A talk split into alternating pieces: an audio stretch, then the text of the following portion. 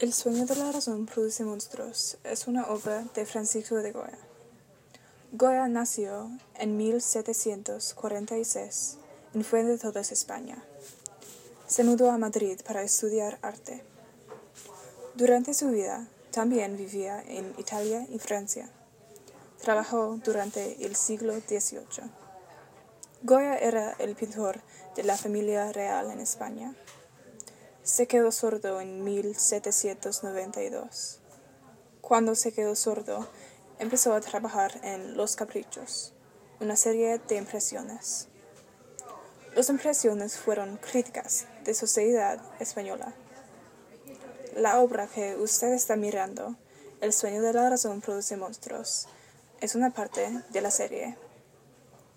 La impresión es de agua tinta y agua fuerte es arte de la iluminación. El tema principal es la importancia de la razón. En el fondo hay murciélagos y bujos que representan el mal y la ignorancia. También hay un lince a la derecha de la escena. El lince representa el discernimiento.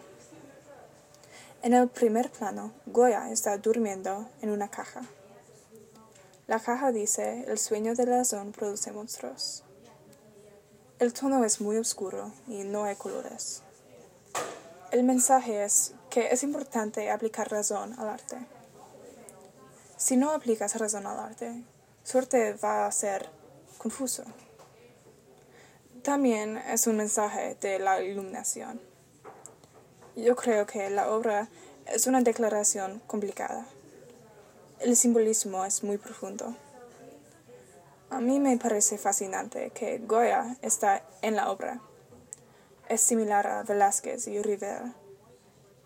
Es tan interesante como las otras obras de Goya y es un estilo muy diferente a sus cuadros.